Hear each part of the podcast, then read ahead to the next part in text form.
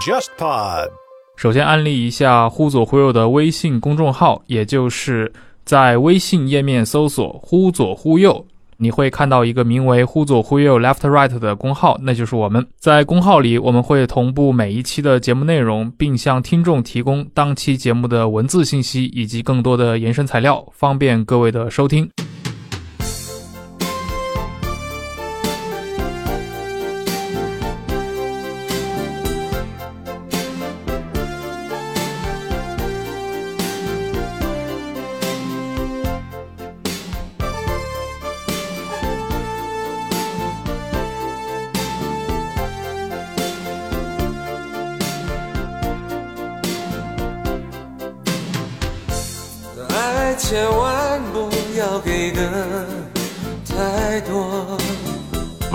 又最后前头经过很多轮讨论之后，王武雄最后给出了一个解释，说《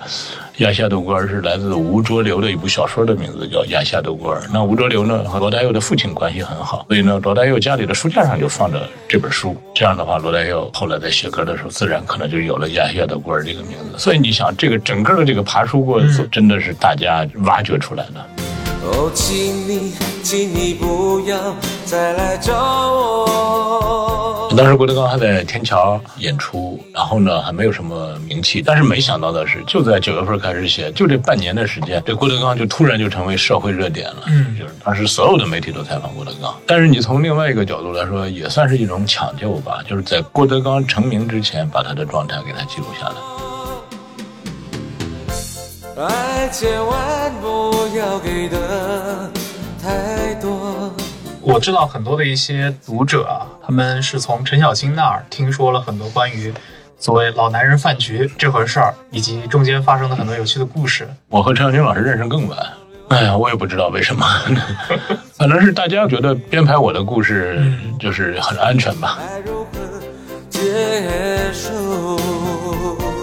各位听众，大家好，欢迎收听这一期的《忽左忽右》，我是陈彦良啊。我这段时间在北京滞留了好几天，当然也就约了不少的朋友做这个节目啊。今天呢，我是来到了出版界的前辈的主场，来到了读库的办公室，刚刚参观了他们整个一个非常现代化的一个办公室啊。然后坐在我面前呢是张立宪老师。然后我相信很多我们的听众应该至少你听说过张立宪老师，或者你听说过他那个更有名的一个绰号，啊、老六。这个绰号好像一直是建诸于别的一些，比如说像土摩托呀，呃，像陈小青啊，他们的一些这种江湖流传的著述里面，所以也确实是你对外公开的一个这样的外号。其实这个，当我有这个外号的时候，都还不认识土摩托，不认识陈小青，不认识什么王晓峰他们。我是一九八七年上的大学，估计今天听我们节目的很多朋友，可能那会儿都还没有出生呢。大家都知道，上大学的时候都喜欢老大、老二、老三这么排，我是在我们宿舍排老六。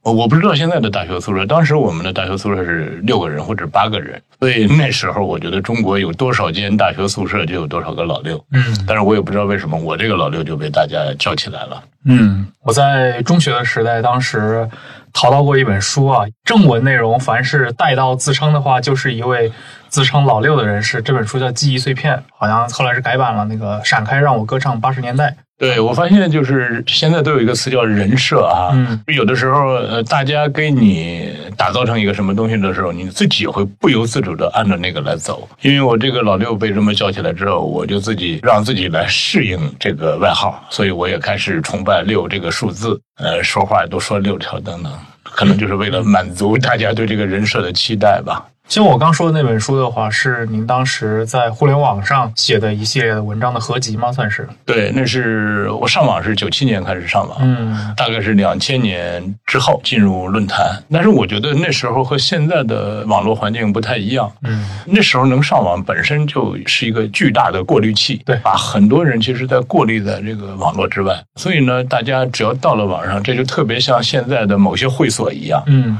到了一个论坛，就默认你就是一个具备足够学养、足够见识的人。包括那时候的论坛时代，的确是不管各种争论也好，各种讨论也好，藏龙卧虎，大家也都很认真，在网上讨论什么问题的时候，我记得经常是一个帖子问到什么问题的时候，底下跟帖都是动辄几百字、上千字，认真的把一个问题讨论好。在这个过程中，你就会越来越变得很老实。另外一个呢，对我来说，其实还有一个很重要的原因，就是对我的写作理念有一个很大的调整，甚至是有一个很大的一个纠正的作用。我大学学的是新闻专业，大学毕业以后呢，又在一个党报工作，嗯我也曾经写过社论，所以大家可以想到那是一个什么样的文笔。到了论坛时代，让自己的文风发生了很大的变化。这个文风的变化，反过来也会影响你的三观，甚至影响你的写作理念，以及因为我最主要的工作不是写作，而是编辑，嗯也影响了我的编辑理念，就是你的整个的对文字的感觉、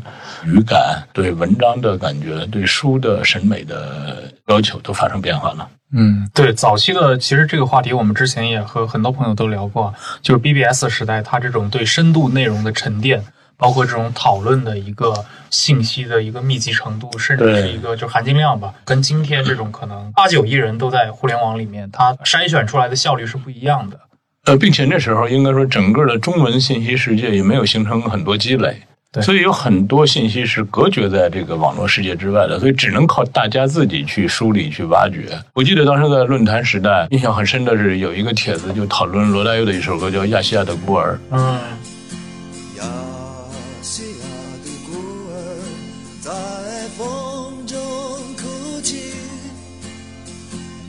色的脸孔有红色的污泥。那么讨论到这首歌的时候，马上就会有人说这首歌是当年两部电影，一个叫《异域》，一个叫《军》，都是写的是金三角的那个国民党的那个残留部队他们的故事。那么《亚细亚的孤儿》呢，就是这个电影的片尾曲。那么由此又说《亚细亚的孤儿》这个名字到底是从哪来的？后来还惊动了台湾的一个音乐人，也是罗大佑的制片人，叫王武雄，他的网名叫三点不漏，因为他基本上都是上午睡大觉，一直到下午三点之后才露面，所以叫三点不漏。那王武雄又最后前头经过很多轮讨论之后，王武雄最后给出了一个解释，说《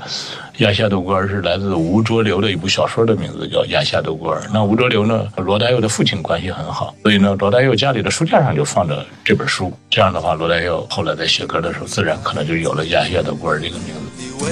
何哭泣？多少人在追寻那解不开的问？所以你想，这个整个的这个爬书过程，可能到现在，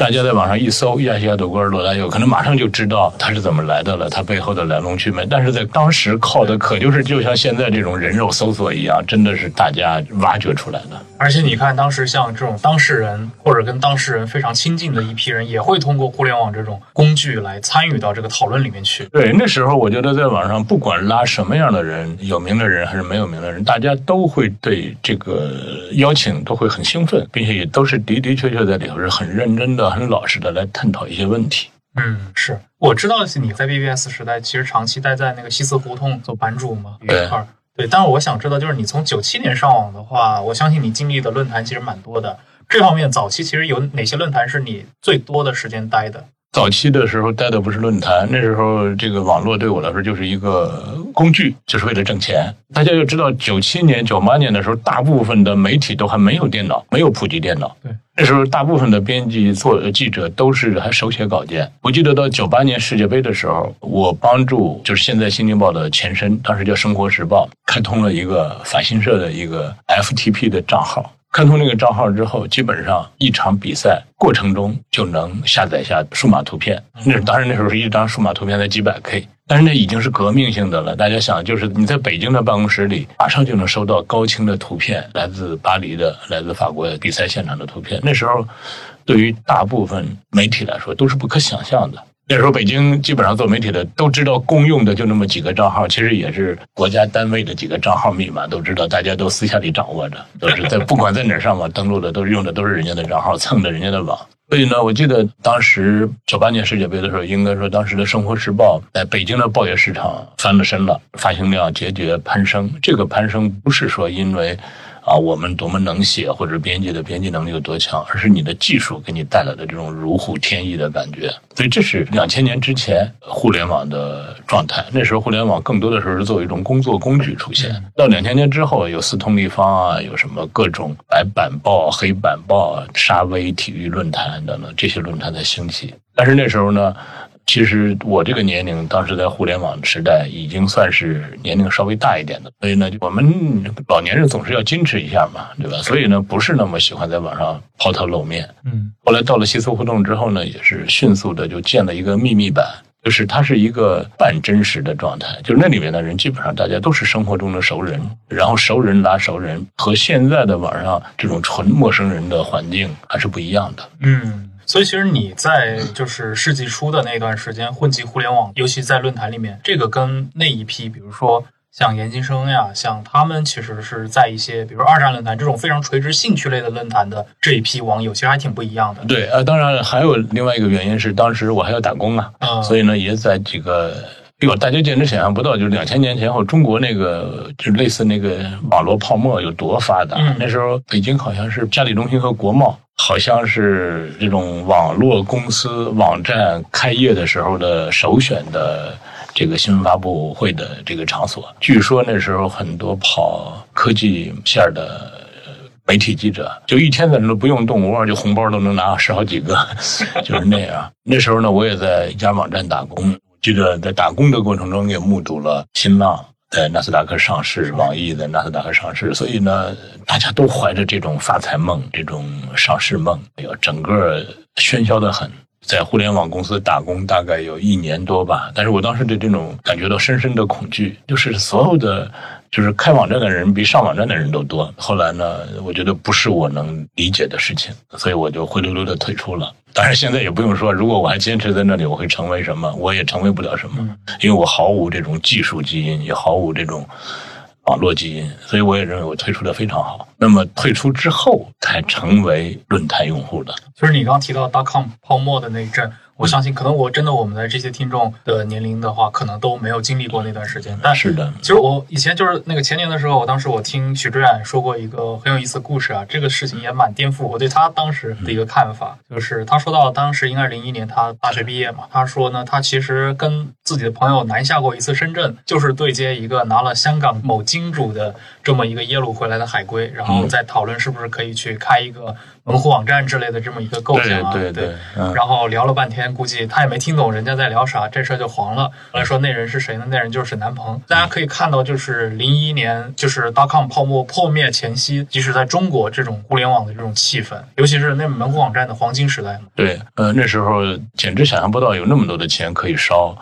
但是我自己内心真正让我发毛的是，我就记得那个大街上都是这个网站的广告。嗯哎呀，我当时我就跟我那个网站的投资人说，我说我特别困惑，我说那么多钱在那个车水马龙的大街上竖一个网站的广告，但是没有多少人上网。大家现在司空见惯的上网，那时候都不存在。我说，假如说我们花二十万竖一个广告牌，可能知道你这个网站，来你这个网站上上网的能有三千人，你就兴高采烈的不得了。这真是我所不能了解的事。对，其实你刚刚也提到了，其实你两千年之交的那会儿，在一个互联网的公司，但是你也说到，其实你八七年来北京上大学之后，其实是回了河北，在当地的一个党报里面工作了好几年。你应该是九十年代末九七那会儿回来的北京。对，你当时为什么会放弃体制内的这个工作，回到这个首都来？因为九七年的时候我是二十八岁，嗯所以就是内心会多少有一点点不甘心。这种不甘心就是觉得自己这一辈子活到头了。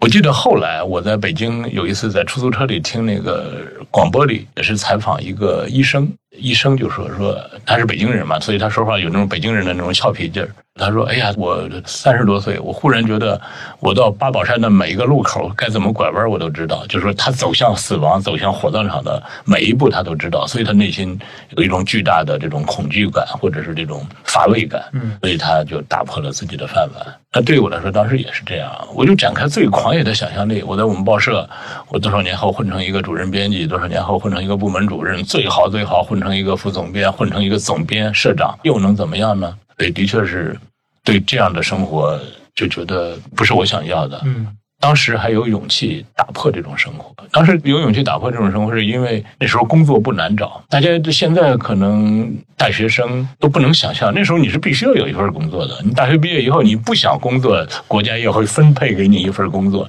是吧？所以我记得，哎呀，这和现在这个时代是完全不一样的。那时候的这个工作非常好找，尤其是像我这种人缘还比较好的交际花哈，基本上就是，即使是脱离了体制之后，也永远有接不完的订单。嗯，就大家说，哎，老六，我要办一本杂志了，你来帮我办吧；或者老六，我要办一份报纸了，咱们一起来干吧；或者我这儿缺一个编辑部主任，或者我知道哪家缺一个主编，你去吧。就是对我来说不愁这种做机会。嗯，所以那时候呢，我九七年来北京的时候，真的是一个手拎着被窝，另外一个手拎着一个老的那个四八六电脑的主机来的北京，啊对，然后租住在一个半地下室的宾馆里。嗯，那会儿你在北京跟后来的这些朋友都认识吗？那时候我来的时候，已经道路已经被铺平了。啊，当时我和张斌，我们俩是大学的好朋友。建宏呢比我们高一届。嗯当时呢，我来北京的时候，足球之夜已经开播了。当然，我对足球丝毫不通。但是呢，张斌和建宏就说：“你至少可以在足球之夜做份工作。我们缺的就是你这种对足球一点都不了解的人，因为懂足球有他们就够了。”他说：“你就需要从一个外行来看。”那时候我真的我哪知道贝克汉姆啊，对吧？我一看贝克汉姆，我说这是个影星吧，对，那么帅。他们说需要我这样的有编辑经验，但是又没有足球知识的人。所以呢，当时主要做的事情就是把足球之夜的那个刊物给做出来吗？当时还不是，当时因为我觉得这算是我的最后的一根救命稻草吧，我先找点别的工作做。所以呢，在北京那几年，就相当于说是什么媒体都经历了，报社、杂志社、网站、电视台，然后呢，什么工种、什么岗位也都经历了。包括足球职业，最后到两千年的时候，体制内有一个机会，结果我发现我在石家庄的体制内的身份还没有丢掉，所以呢，就顺理成章的调动过来了。那么调动过来之后，依然就是觉得体制内待不下去，这才脱离体制。我觉得我这样的人，真的就是各种便宜都占够了，嗯，福利分房也跟上了，什么户口什么也都解决了。所以你的这种，比如说从一个地方来到北京，它其实跟互联网的关系还不是那么的大，对，更多是对，因为我也听说过其他的一些故事，比如说像后来像黄章进啊，像他们对。可能更多真的是在 BBS 上发表自己的一些文章也好，或者一些交流也好，被人发掘出来，然后就从湖南老家来到了北京。对这么一批人，所以你觉得那会儿像你们去到北京的这种心态，跟后来啊，比如说现在，它依然北京依然是一个很多年轻人向往的城市嘛？那时候的，我觉得是有无限可能性的。尤其是你当你处在某个年龄段的时候，你觉得自己什么都能干。说真的，如果真的把我逼到某个份儿上，可能我去学写代码、当程序员，也可能也能干下去。就是机会很多，你又有这种学习能力、这种适应能力。还有一个更重要的一点，那时候北京的生活成本太低了，就是租一个两室一厅，一千块钱能租到非常好的。你看，我是九七年来北京，两千年我就挣了一笔钱，首付就可以买房了。那时候买房的概念是什么呢？是我们买的是三环和四环之间的房子，是五千七一平米。并且我买五千七一平米的时候，建宏都不敢买五千七一平米的，他都是恨不得到了五环外，当然那时候还没有五环这个概念呢，买两千多一平米的。所以大家要知道，那时候北京是处在这样的一个环境中，就是我记得一直到两千年、两千零一年的时候，回龙观、天通苑的房子没人买，就是求着你买，你都没人买。那时候回龙观的房子、天通苑的房子都是一千六、一千七的样子，没人要。我记得政法大学在昌平，说是给员工分房，说是一千二一平米的房子，大伙儿都说不买这房子，要这个房子干嘛？都还是这样的。这意味着什么呢？就是你不用太为温饱发愁。嗯，基本上，我觉得当时在北京，对我来说，我一个月挣个三四千块钱、五六千块钱是可以的。那你想，你的基本温饱也就是一两千块钱能解决，所以你是可以不用为现在可能占据年轻人大多心力的事儿去耗神儿的。对，还能和朋友们一起去电影院看点好电影，看点好演出。看点好展览，还有大量的时间去过这种风花雪月的这种生活。现在的年轻人的这个生活空间太逼仄了，太局促了。没错，你在两千年之后，当时在北京就是在 BBS 上花了很多时间。我记得你应该也是去写了大量的关于电影啊，或者说关于一些别的，其实文艺爱好方面的一些。对，这就是论坛时代的好处，就是它会激发起你的虚荣心和你的斗志，对吧？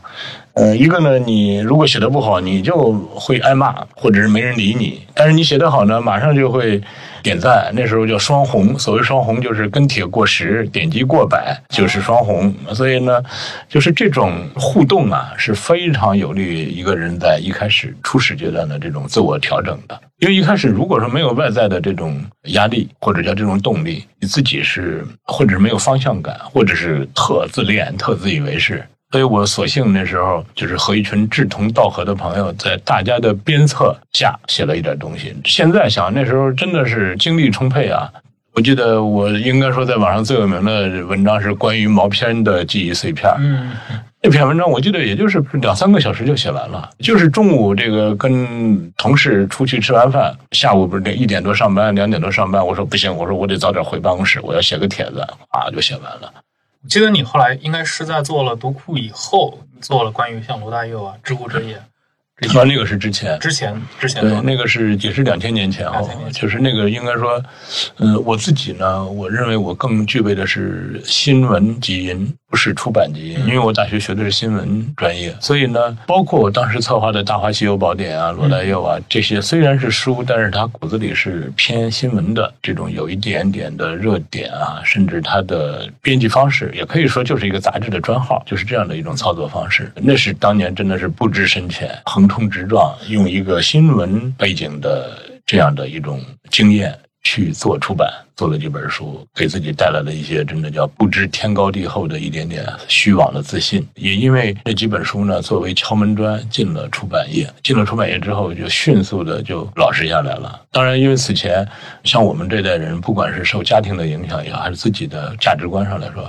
始终认为出版是更高级的一种媒态形式。所以呢，我内心对进入出版业是充满渴望，也觉得很幸运的。进入出版业之后，就啪啪打脸啊，就知道你自己读的书太少，就是所谓的出版理念、编辑经验都微不足道，可笑之极。所以迅速的从我自己来说，就经历了一个非常强的自我否定、自我颠覆的一个状态。我再也不认为以前做的那些事儿多多值得炫耀了。嗯，那你当年比如说在出罗大佑当时的时候，他这个跟你刚跟我提到的，像在这个 BBS 论坛上关于亚细亚的孤儿的这个盖楼，是发生在同样的一个时间段吗？还是说两者是有关联的吗？嗯，几乎没有关联。当时出《知乎者有罗大佑》这本书的时候，我还没有在西苏胡同混着。嗯后来罗大佑第一次在上海的演出是两千年之前吧，我记得是我们去上海看演出。当时写一篇文章都还是给《南方周末》写的，那时候我还没有是论坛去贴自己的文章的这个习惯，还是发在纸对，我还没有论坛的账号呢。嗯，就虽然那时候已经有了 BBS，但是我们老年人总是要矜持一点嘛，就没有在里面混。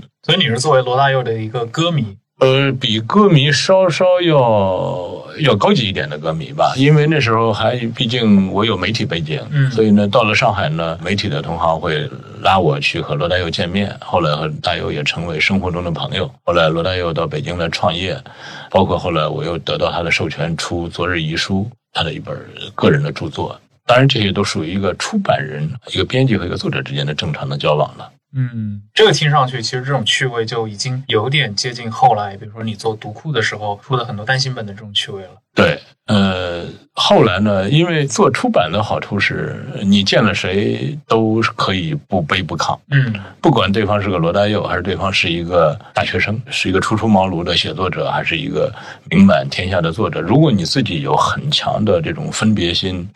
有很强的这种势利眼，就挂在脸上的话，很难在这个行业里头混的时间长。当然，那些人也能混得顺风顺水的，但是基本上职业生涯都长不了。嗯所以到了这个行业，我认为最主要的就是你自己先能平等待人，并且说真的，做出版最有意思的事儿，不就是把一个初出茅庐的作者把他给培育好吗？如果都去做那种热门作者，都去做那种畅销书作家，有什么意思呢？其实我觉得这些爱好其实都能体现，其实有点你那个时代的人的一个时代印记。比如说对于台湾民谣，对啊，所以我不知道是，我觉得可能也是有点自作多情吧。所以我后来也自我反思，我觉得就是人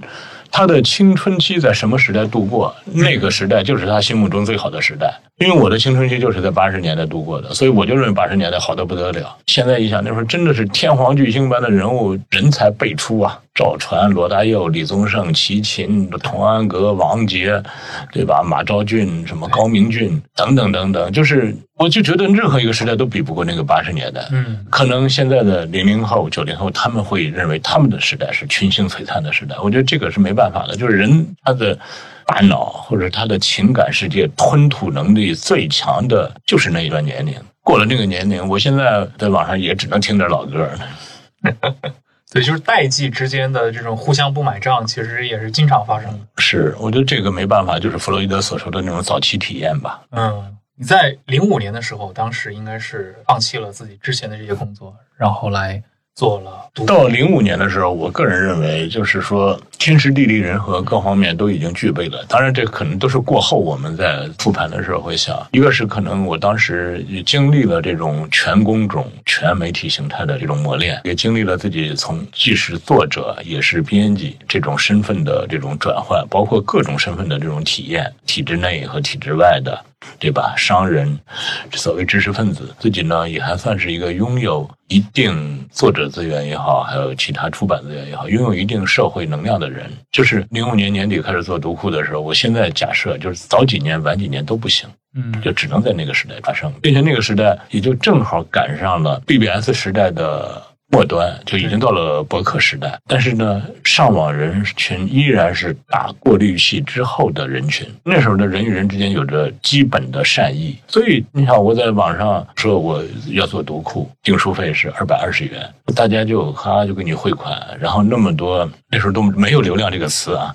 就是有流量或者叫有号召力的人自发的自来水啊，嗯那时候就是帮你吆喝。他们用他们的个人品牌帮你背书等等，这些都是免费的。就现在有一个词叫获客成本，那时候读库的获客成本几乎是零啊，是在这个状态下做起来的。那你搁在现在，推广营销成本得多高？并且我觉得当时零五年开始做的时候，我自己的判断有两个，目前来看还算是具备一个商人的头脑吧。一个判断，我当时认为搜时代已经到来，搜时代就是大家都在网上去搜东西，去找自己要想要的东西了。嗯搜时代的到来，当时跟做发行、做销售的这些同行说：“我说你最不应该让读者觉得无所适从，就是所谓无所适从。我一搜读库，那时候 Google 也还有。” Google 也好，百度也好，前几十页读库有很多，他也不知道该选什么。所以我当时我说，最好读库就两三页，就他就能知道在哪儿买就行了。第二个呢，就是你也不要给他那么多价格，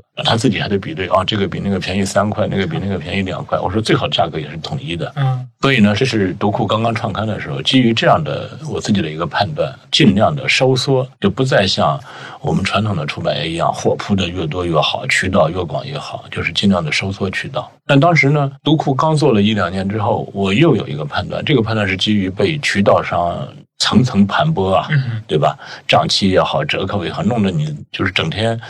怎么辛辛苦苦为渠道商打工，即使挣了钱，那钱也在他的口袋里。当时另外一个判断就是说，我当时感觉中国再过几年，可能大街上跑的都是快递员。你是不是觉得我像个天才？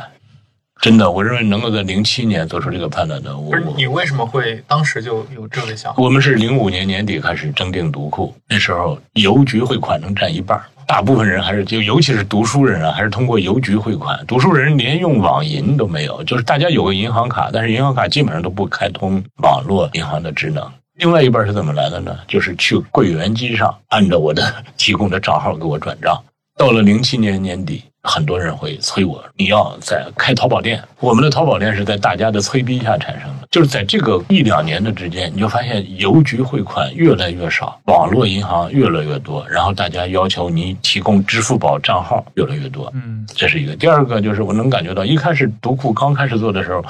都还要拎着一些一袋袋的书去邮局排队寄书，然后跟邮局说能不能大宗发货，邮局去我家里取货。刚过没多长时间，有人敲门，是快递公司的，说我来你们家帮你发货。我们第一个月发货可能快递费是九百块钱。第二个月就涨到一千七，第三个月就变成四千，你就知道这个趋势已经不可阻挡了。基于这种，这叫体感吧，嗯是吧？我这身体的能感应到，原来的读书人都以有一个支付宝账号，或者是我会网银汇款，都觉得不是多么值得骄傲的事儿。后来它就变成大家就是生活中的一个必备的一个技能了。所以我觉得当时基于这个判断，就觉得我们直接和读者发生关系的机会来了，所以就抛开渠道商、抛开经销商，做直营直销。嗯，目前来看，那个应该说是做的最对的。对，这个一直到今天都是独库的一个特色嘛。对，从零八年有了这个意识之后，但是你依然要依赖传统的渠道商啊。从零八年又到一二年，又用了四年的时间，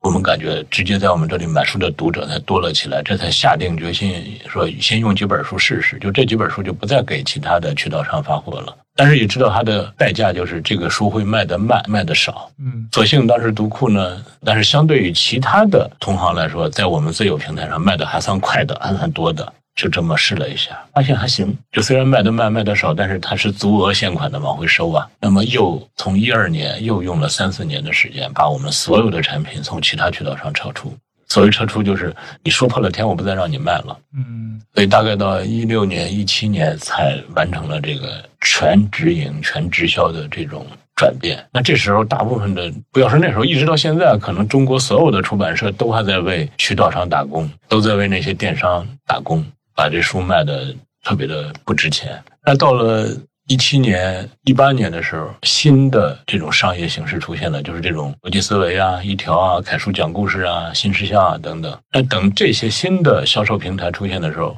我们发现我们和他们的对接是天衣无缝。第一，我们的书价格全部控制的好好的；第二，他们什么都不用管，他们不用管进货，不用管仓储，不用管售后查单，包括各种的处理订单都不用管。平台是他们的优势，他们的用户是他们的最值钱的东西，他们就管好这个就可以了。那我们用这么多年这种 to C 的业务积累的这种物流仓储发货的经验，又能足以完成。我记得当时逻辑思维卖读库的日课是一八年吧，卖了五万套，基本上一点都没耽误，当天卖多少全都给他发走。嗯，是。哎，其实我很好奇啊，你刚刚说到最近几年，其实像自媒体兴起之后，你们作为这种算是内容方，其实跟他们的一个合作是天衣无缝的嘛。那在这之前，你刚刚也说到了，从二零一二年之后花了几年时间，其实你们是从全渠道把读库的产品撤出来了。那时候就是在这中间的这个时段，你们和读者保持沟通，让我们自己的平台，自己的平台，对，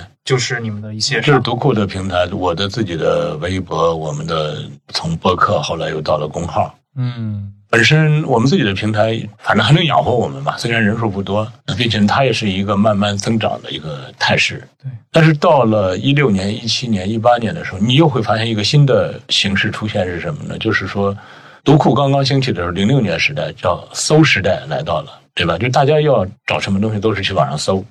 找到它，然后去下单或者去去读它。那么到了又过了十年，到一六年前后就是推时代了。对，推时代，你得主动走到他面前，让他知道你。你再靠别人去搜你，没有人再有这个耐心了。所以现在你看，大家都有这种就所谓叫流量自信，就是老子看你一眼就是给你面子，就是赏赐你一个流量，都是这种。所以和当年真的是完全不一样了。所以我们必须要在怎么说呢？就新的壁垒已经产生了，到什么程度？就是逻辑思维的用户，他可能完全不知道读库，嗯所以呢，我们又必须要去进入到绿营，要去蓝营的阵地上去吆喝了，去蓝营的阵地上去寻找新的增量了。也就是其实这些不同的圈子对，，就是从搜时代到推时代的时候，我们要去人家那儿去，让人家帮我们推了。那你们这几年的话，其实我自己个人其实挺好奇的，就是读库，当然对于很多，比如假设我们的听众没有去购买过你们的产品，或者是没有去，他其实从大众渠道上相对来说也就比较困难的去接触到你们，这个会带来，比如说你们的新增的用户怎么来获取呢？嗯，个人觉得读库呢，应该说过了最困难的时候了。嗯独库虽然还是个很小众的品牌，但是我记得有一个词叫“隐形冠军”，嗯就是指的是在某一个特别细分领域里的，就大家一说这个细分领域，比如我就说话筒，马上就能想到话筒，都去找谁谁谁。独库虽然是一个知道的人并不多的，但是他在某些人群中还是都知道的，还是一提起来就觉得独库还是一个首选的，对吧？所以这个呢，能保证我们有一个叫基本盘。对，这么十几年下来，就是我们再不济也能活着。嗯有了这个基本盘之后，我们再去寻找新的增量。那新的增量，或者就建立在他可能此前他对独库只是一知半解，他或者他只是在谁的博客上或者在某个平台上听说过，但是当一旦购买的契机形成之后，会让他关联到以前他对读库的一些认知，可能说服成本就会比他知道一本全新的读物要容易得多。嗯比如说，我们今年尝试了一下在逻辑思维预定读库，大概也预定了七千多套吧。就全年的这种订户，对，但是我想这七千多套，如果没有此前罗胖可能 N 次嗯在他的节目里提到读库、提到老六，也不可能实现这七千多套。哎，我插一句，就是现在我的理解啊，这种比如说作为对读库来说，这种全年的订户就是你们的一个核心的用户群体了吧？应该说是因为我们现在读库呢，一期大概是五万本，我们直接跟我们这里预定读库大概有两万多，两万多，呃，剩下的就是或者是到年底一次性购齐，或者通过其他渠道来购买。嗯因为图书这个行业呢，它出版商和用户之间基本上是弱关联。嗯，对吧？就我买了你的书，就是一拍两散了，对吧？当然了，我如果看了这书觉得很好，我会对这个出版商产生好感，我会对这个作者产生好感。日后再看到这个出版商出的书，再看到这个作者出的书，他就再买起来就会更容易一些。但是呢，现在人都很矜持啊，不像当年我们一样骑着自行车满北京，可能骑半天的路，顶着酷暑严寒去买一本书。现在人都不会再有这种，因为他想得到的东西太容易了，或者说主动送到他眼前的更便宜的，甚至是免费的东西，他都已经消费不过来了。是，他已经不愿意再为你花什么，尤其是时间成本了。这个从这个来说呢，那么这种弱关联的情况下，我们一年订六期读库，它至少它每两个月会被我们暴击一下，对吧？对，嗯，这样的话，就是它多少会变成有那么一点点命运相关的那么一点点感觉吧。所以读库平时都是那种很闷骚的用户居多，彼此谁也不搭理谁，也不说什么客气话，也不说什么好听话。但是我还是挺感动的，我们真的出了事儿，大家是真帮忙。嗯，这个可能在去年你们北京库房对吧？这次事件的话，其实在媒体上也有非常大的一个曝光。当时你们收到了多少的这样的来自社会的消费？我们大概用了四个月的时间吧，就是我们整个的这个为班库而做的这种销售。我们的绝对价下单人数可能并不多，在读库下单人数大概是十六万多一点。嗯当然还有一些包括像逻辑思维啊、新事项啊、大街小地这些帮助我们的这些战友们，在他们那里下单的，我们没有再统计到个位数。我想，一共可能这四个月下来，真金白银的付出支持我们班库的。当然，也有人可能他并不知道我们班库，只是买了我们的书啊，客观上起到帮忙的作用的。大概我觉得应该也就是三十万左右。嗯那再加上平时就在读库买书，他他想帮忙都发现没有书可买了，对吧？这样的人也有很多，对吧？因为平时我们的书他都买了，对，所以我想真正为读库花过钱的，也就是这么四五十万人吧。嗯但是你想啊，这四五十万人，我想你到了我们的南通库房，你就知道，就这些人能干出多大的事儿来。我们那么现代化的智能分拣系统，那么高标准的顶级配置的库房，就是靠这些人给建起来的。嗯没有。所以这个项目从零五年你开始拉起来干之后，你是一直在使用，比如说自有的这个资金，中间有过，比如说朋友的赞助也好。那么一开始就肯定是经常缺钱，嗯所以这也是为什么后来我自己就是越想越不对的，就是你缺钱不是因为这个书本身不挣钱，嗯它在报表上是挣钱的，是有利润的，但是这个钱在经销商的口袋里。像独库这么一个小品牌，基本上几个大的经销商都要在他们的账面上趴着一二十万的应收账款，这就意味着你要先给他挣出这几十万来，然后才轮到你自己花。所以这个是一开始我们理论上是挣钱的，但是经常缺钱。那时候缺钱就是找朋友借，包括我自己去打工。零六年我还去又去另外一家网站又打工。当时跟那个创始人也都说好了，我说我就是帮一段时间忙，等我这个经济上转过来，我就其实它就叫以风补欠，或者叫拆东墙补西墙吧，另外一些收入来弥补。但是基本上后来就运转正常了，因为图书它不是一个靠烧多少钱做起来的，启动资金都不需要太多。那当然再往后。我记得有一次是被一家渠道商给闪了腰了，就是他们本来答应到月底给我们结的一笔账，结果又找各种理由不结，嗯结果，但是我已经答应我要给别人结账了。所以当时是有一个人，这个人我都不认识，是杨奎老师的朋友。他看到我在微博上说了，他说我这儿有三十万没借给老六用。那我当时我也就不客气了，我就直接借了这朋友三十万。然后当然很快就是应该是两周之内吧，我就先把答应支付别人的都支付了，马上这钱就赚过来了。但是是从那个三十万之后，就知道，因为你第一呢，你对资金的需求量越来越大，并且你是在经商，你不是说我生活中遇到什么难处了让朋友帮忙，嗯所以后来我就基本上不再找朋友借钱了。就是我最近的一次借钱，应该是一二年，那时候借就直接说好利息，比如说银行利息是百分之四，我给你百分之八，就如果你不要我的利息，我就不借你的。这样当时借了两个朋友的一笔钱，这都是几十万、上百万的借，然后我就把我家的房子就常年抵押，就就做一个抵押，万一需要的话，去银行贷点款哎，。我记得你们应该是一一年的时候，当时北京不是那个内涝，对啊，库房被所以像这样的重大损失的时候，第一，当然因为你的正常的销售没有受影响，所以你还有进项，对所以不用太发愁，不是说一下就无米之炊了啊，就断了所有的生路了。另外一个就是当时需要的钱就全是这种大钱了，所以我找了两个朋友借了钱，就给他们利息；另外一个我把我自己的房子抵押出去就行了。其实这十几年来，读库本身啊，它这个 MOOC 本身的话，一年出六期，对吧？双可以视为一个双月刊。我们来聊聊它这个内容吧。这个内容你是每期是都是由你自己来策划的吗？对啊，呃，我记得应该是最早的，就是你们当时做第一期的时候是出了应该是七十多页的一个关于郭德纲的对。呃一篇文章，所以这个是当时怎么发生的？你这个题目是由作者提供给你的，还是说你觉得想去做？哎，当时就是我自己的，因为一个编辑，他首先他就相当于是个信息的采纳，嗯或者叫信息的中转中心，对对吧？那对我来说，当时是九月份的时候吧，决定要做读库的时候，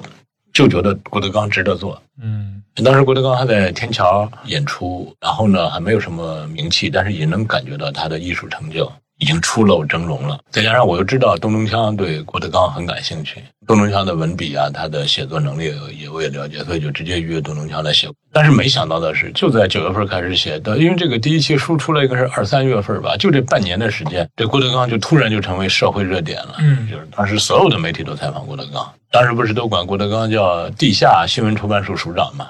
因为他对中国的报刊了解的最详细，连宠物杂志都让郭德纲抱个猫当封面。但是你从另外一个角度来说，也算是一种抢救吧，就是在郭德纲成名之前，把他的状态给他记录下来。就这个是让东东江自己去，对，当时读库的初衷是希望，就是做一些媒体的焦点之外的大众的视野之外的一些人和事情。但是郭德纲这个是简直是阴差阳错，操作过程中他爆红，所以其实你们那个专题本来想写的是一个地下的娱乐王者的郭德纲，对对对，就像后来我们做周云鹏等等，你说周云鹏他肯定在某个领域里是很多人是很认可他的，但是他绝对不是那种全国人民都知道那种。是的。之后这个团队的话，好像长期的编辑都是你一个人，呃，读库因为它迅速就进入到了不用吃老本的程度。所谓吃老本，就是只是靠我自己来积累选题。嗯说真的，一个人这样的话，他是很容易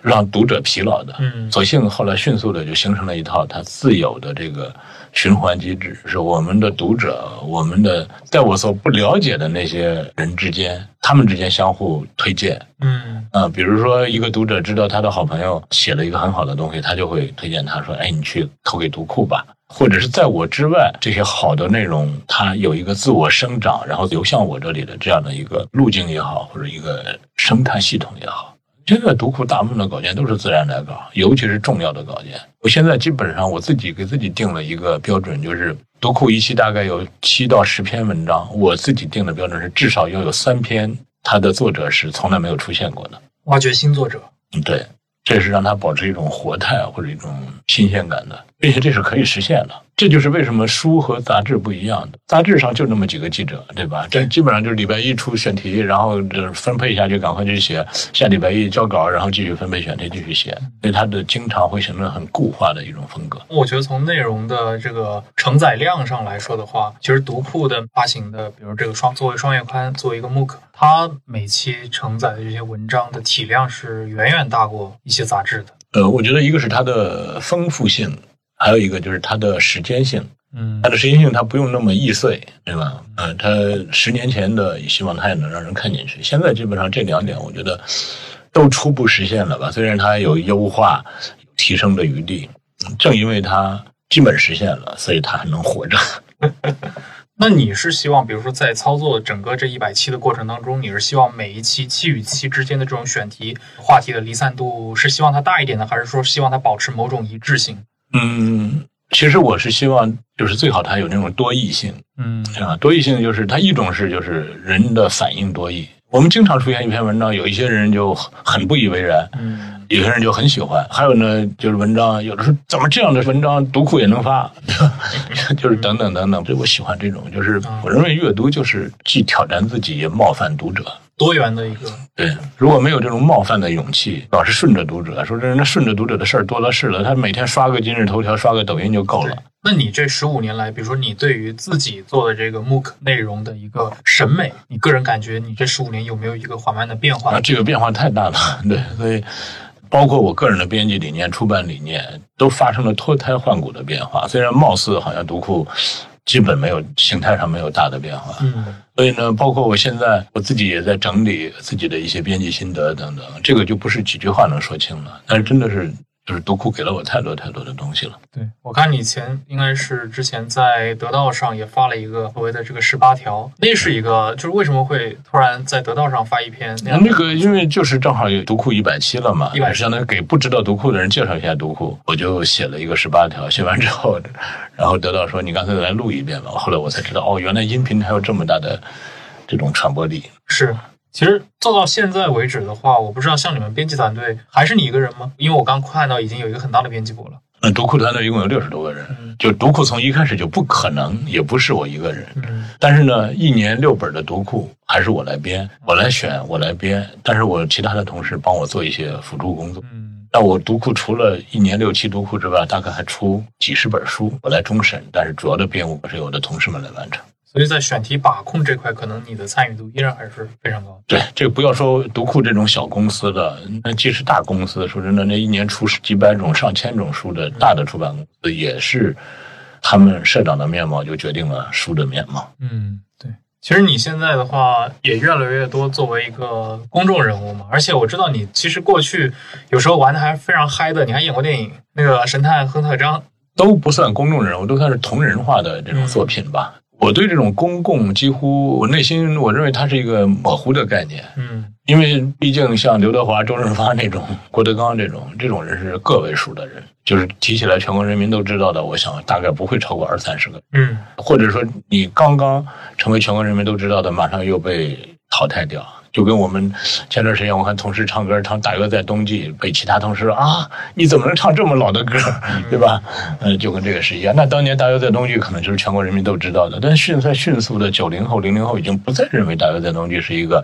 我必须要听的歌了。所以我不认为这个公共人物多么有意义或者多么严密，它的概念。我个人的一个感觉啊，好像老六或者说张立宪，他在我们这个中国的，尤其北上广这个文化圈里面出名，被很多的一些啊、社交网络的用户认知到，很大程度上是一种被动的出名，因为你的朋友们很热衷于来描写你，你在你的朋友中是一个很受欢迎的人吗？我觉得我还算是一个人畜无害的人吧。嗯啊，另外一个呢，我觉得我和这些朋友们很少玩那些虚的，嗯我对他们没有那种直接的诉求，他们可以帮着吆喝一下独库，但是不吆喝也可以。所以我觉得是这样的一种，还是若即若离的一种关系吧。那么大家在一起相处，就是因为聊天很开心，喝酒很嗨就行了。我很少说喝完呃今天咱喝杯酒吧，在酒桌上我说，哎呀，你帮我解决什么事儿？就刚我们聊天的时候，你也自嘲过，说自己交际花，但我记得你也在别的一些场合，你也澄清过，说其实自己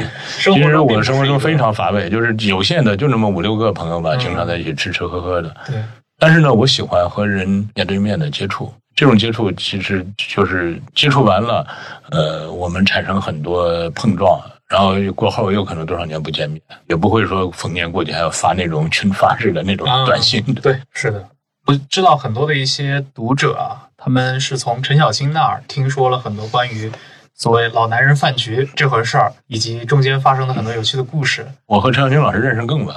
哎呀，我也不知道为什么，就是你总是会被 Q 到，可能是大家可能觉得编排我的故事嗯就是很安全吧，我又不会跟他们急，我又不会去杀了他们，既不会反目成仇，也不会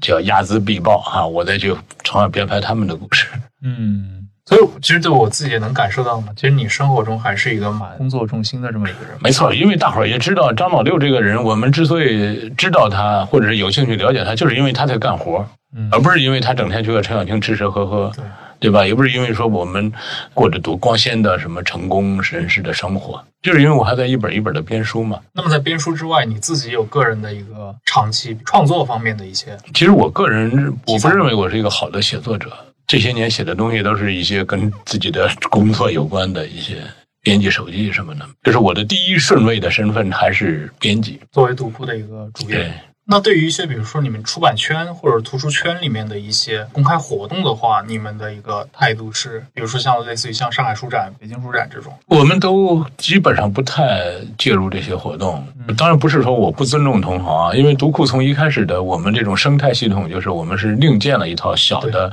生态系统。当时也确立了很多我们自己基本的一些生存策略吧，就是我们和同行之间都不是竞争关系。这种竞争关系它是基于基本的考量，它不是说，呃，我早晨八点半到九点的这段时间，我听了得到，我就不能听什么嗯一条了。他他都没有这种关系。一个人进书店买书，他不会说我就拿二十块钱买书，多了一分钱我都不花。他是如果说这书好，他能买十本；如果书不好，他一本都不买。他是这样的关系。所以从基本上来说，图书行业之间的没有那种绝对的竞争关系。尤其是像我们，我们又不是在那种大卖场里和其他的同行来竞争。另外一个，我也不认为那种打好多奖，或者说有多少名人推荐、挂多少腰封，或者是我参加多少研讨会就就起作用的那种事儿，我觉得都对我们来说都不能给我们带来直接的效应的事儿，都不去做了。嗯，那很厉害了。其实它非常像我们说互联网过去的时候那种所谓的 RSS 订阅，它是基于这种创作者和受众之间直接的这种联系。其实不光是出版界了，我觉得放在所有的这个内容生态里面都是很罕有的。因为在其他这些渠道，因为我们知道过去也有一些在中国做媒体的人试图去推进这种所谓新文化的 ISS 订阅，就基于读者直接订阅啊、某一个团队出产的新闻产品，但无一例外都失败了。但是读库的这种方式，反倒是在图书行业里面建立了一个自有的这个系统。感谢你解读了这么一番，听起来不明觉厉的这番意义，对我们来说就是还能挣钱，然后能养活团队，然后并且还能有钱做一点任性的事儿嗯，就行了。好，那非常感谢今天张立先老师啊、来到忽左忽右，跟我们分享了这么多关于读库的故事。其实我觉得关于读库里面很多的一些话题，尤其是围绕出版这件事情，还有挺多的一些议题，将来咱们也还是可以继续的来谈。好的，好的，谢谢颜良，也谢谢，也期待和互左会的朋友们，我们以后能常聊。好，那也感谢各位的收听，我们下期再见，拜拜再。见。